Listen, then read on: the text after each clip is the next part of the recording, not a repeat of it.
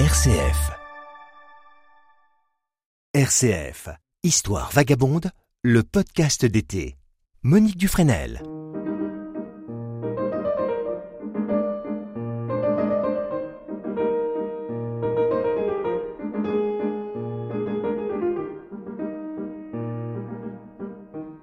Bonjour à tous et bienvenue sur le podcast Histoire vagabonde en Nouvelle-Aquitaine.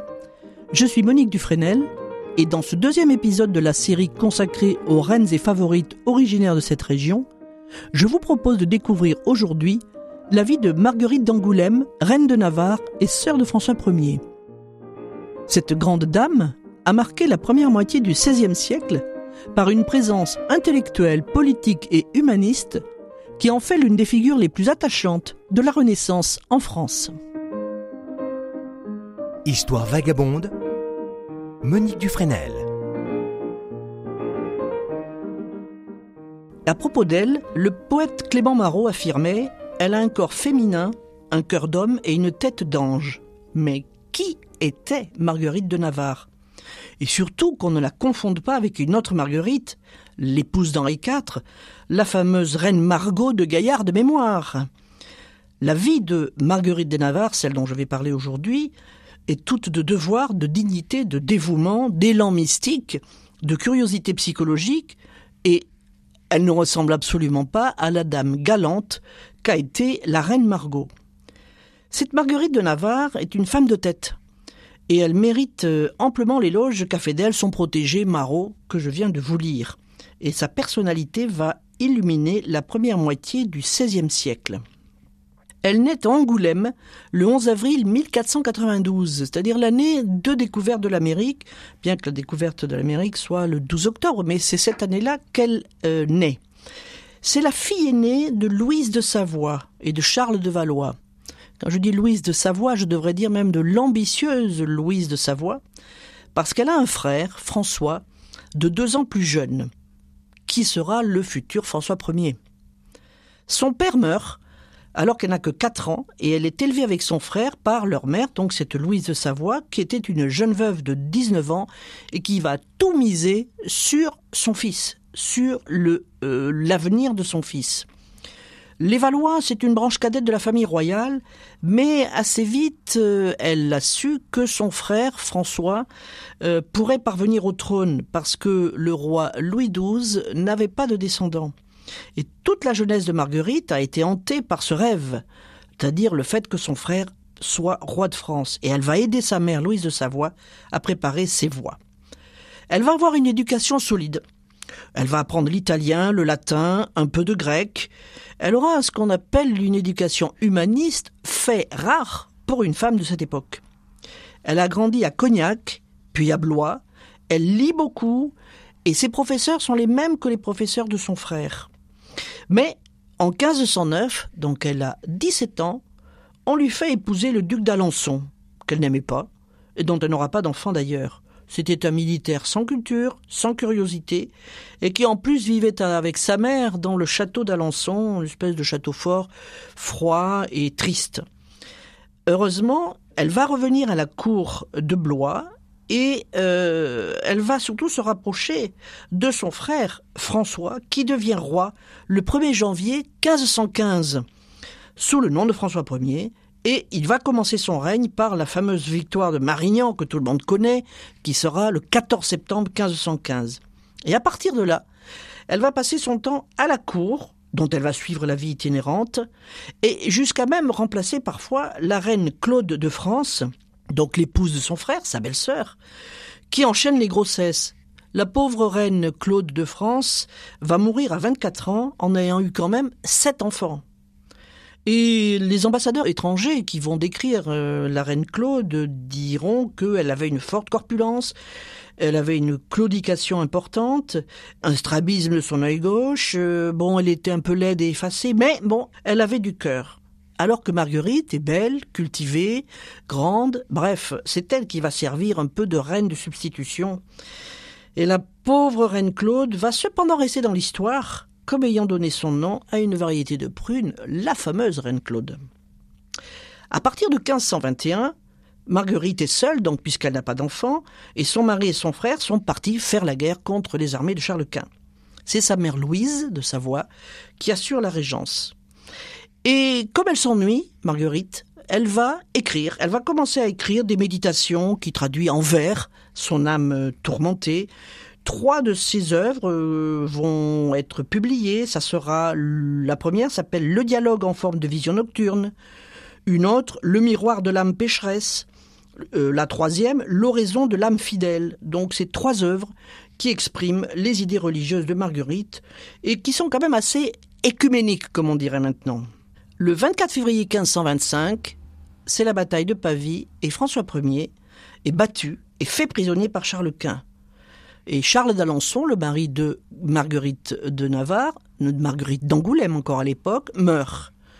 Elle se retrouve veuve à 33 ans. Et c'est là qu'elle va se mêler de politique, parce qu'elle va vouloir rencontrer Charles Quint pour négocier la libération de son frère. Évidemment, Charles Quint refuse. Charles Quint voudrait récupérer la Bourgogne et non pas une rançon. Finalement, François Ier sera libéré en échange de ses deux fils qui resteront prisonniers à sa place pendant quatre ans par le traité de Madrid. Ils en seront d'ailleurs fortement marqués, dont le futur Henri II.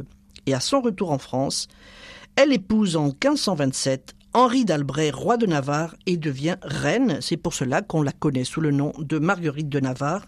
Et l'année suivante, elle donne naissance à une fille, Jeanne, plus connue sous le nom de Jeanne d'Albret, mère du futur Henri IV. Elle a alors 36 ans, mais son horizon va s'assombrir.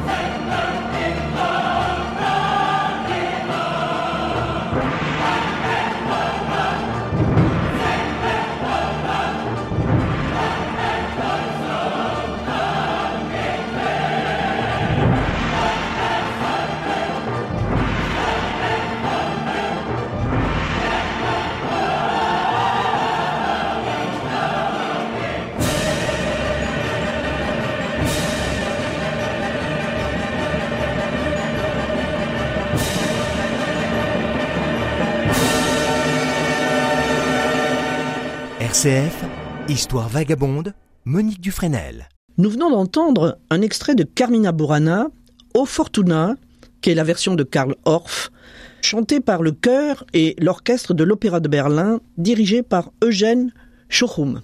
Retrouvons Marguerite d'Angoulême, devenue reine de Navarre en 1528, tout juste remise de la naissance de sa fille, Jeanne d'Albret. Elle attend un nouvel enfant, et cette fois-ci, ça sera un garçon qui naît, Jean, mais malheureusement, il va mourir au bout de six mois. Et quelques temps après, c'est sa propre mère, Louise de Savoie, qui va mourir. Et donc, cette seule enfant, Jeanne, va devenir héritière du royaume de Navarre qui n'était pas soumis à la loi salique, c'est-à-dire que une fille pouvait hériter d'une couronne. Et justement, ben, elle le trouve trop petit, Marguerite, ce royaume de Navarre, puisque toute la partie espagnole, donc celle qui est au sud des Pyrénées, fait partie de l'empire de Charles Quint.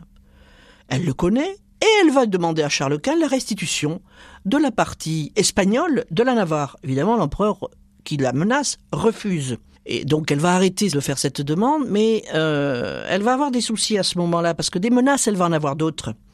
Cette fois-ci de la part de la Sorbonne, qui trouve que l'une de ses œuvres que j'ai citées tout à l'heure, Le miroir de l'âme pécheresse, est trop progressiste. Qu'est-ce que ça veut dire progressiste? Alors nous sommes un peu avant le début des guerres de religion. Euh, Marguerite de Navarre est catholique, elle n'est pas protestante, elle ne le sera pas, contrairement à sa fille, Jeanne. On la dirait aujourd'hui progressiste. Elle n'a suivi ni Luther euh, ni Calvin, elle a toujours pratiqué la religion catholique, mais elle a condamné l'inconduite du clergé. Elle trouve que la religion catholique se dévie, ou dévie en tout cas de, j'allais dire, de la pensée initiale et elle discute, là, elle s'est permis de discuter certains points de la doctrine. Évidemment, elle a espéré une réforme pacifique de l'Église catholique, tout en se tenant hors des querelles sanglantes. Il faut quand même préciser que la Saint-Barthélemy sera le fait de son petit-neveu, Charles IX. Donc on n'est pas très très loin de la, des, comme je l'ai dit, des guerres de religion et de l'importance de ces guerres. Heureusement, la protection de son royal frère, François Ier, va lui permettre d'échapper aux persécutions des catholiques intransigeants. Et d'un autre côté, Marguerite incite François à promouvoir la tolérance en son royaume. Mais elle craint pour ses idées aussi. Elle retourne dans ses terres d'Albret en 1542 et s'installe à Nérac d'abord, puis ensuite à Mont-de-Marsan et à Pau. Comme son mari est parti guerroyer, c'est elle qui s'occupe de gouverner la Navarre, elle y tient une cour brillante qui lui permet d'échanger aussi avec les meilleurs intellectuels de son temps, dont certains qu'elle protège. J'ai cité tout à l'heure Clément Marot, mais il y a aussi euh, Brantôme, il y a Rabelais et d'autres moins connus. Et donc, après la mort de son frère chéri François Ier, en 1547, elle va rester définitivement en Béarn et se réfugier dans le mysticisme et la poésie. Et dans l'écriture, bien sûr. Elle trouve d'ailleurs dans l'écriture un grand plaisir et son œuvre majeure, commencée en 1542 et que, hélas, elle n'aura pas le temps de terminer, s'appelle L'Heptaméron. Qu'est-ce que c'est que l'Heptaméron? C'est un recueil de contes qui sera publié après sa mort et qui est construit sur le modèle du Décaméron de Boccace.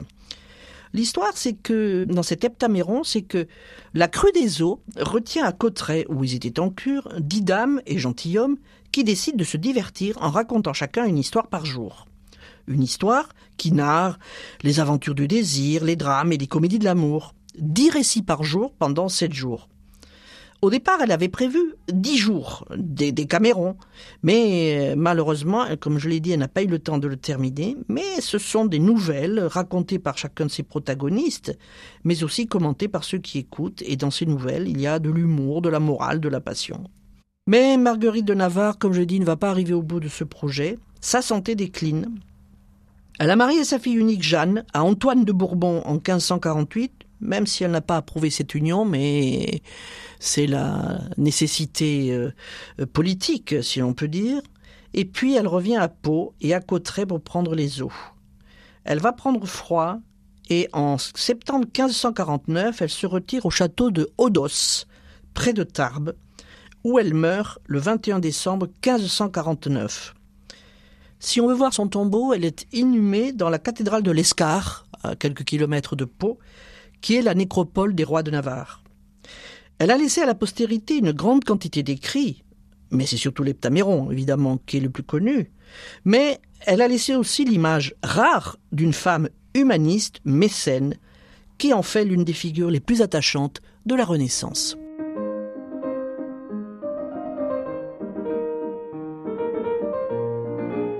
La semaine prochaine, nous entendrons dans le troisième épisode de la série la vie de Jeanne d'Albret, fille justement de Marguerite d'Angoulême et comme elle, reine de Navarre.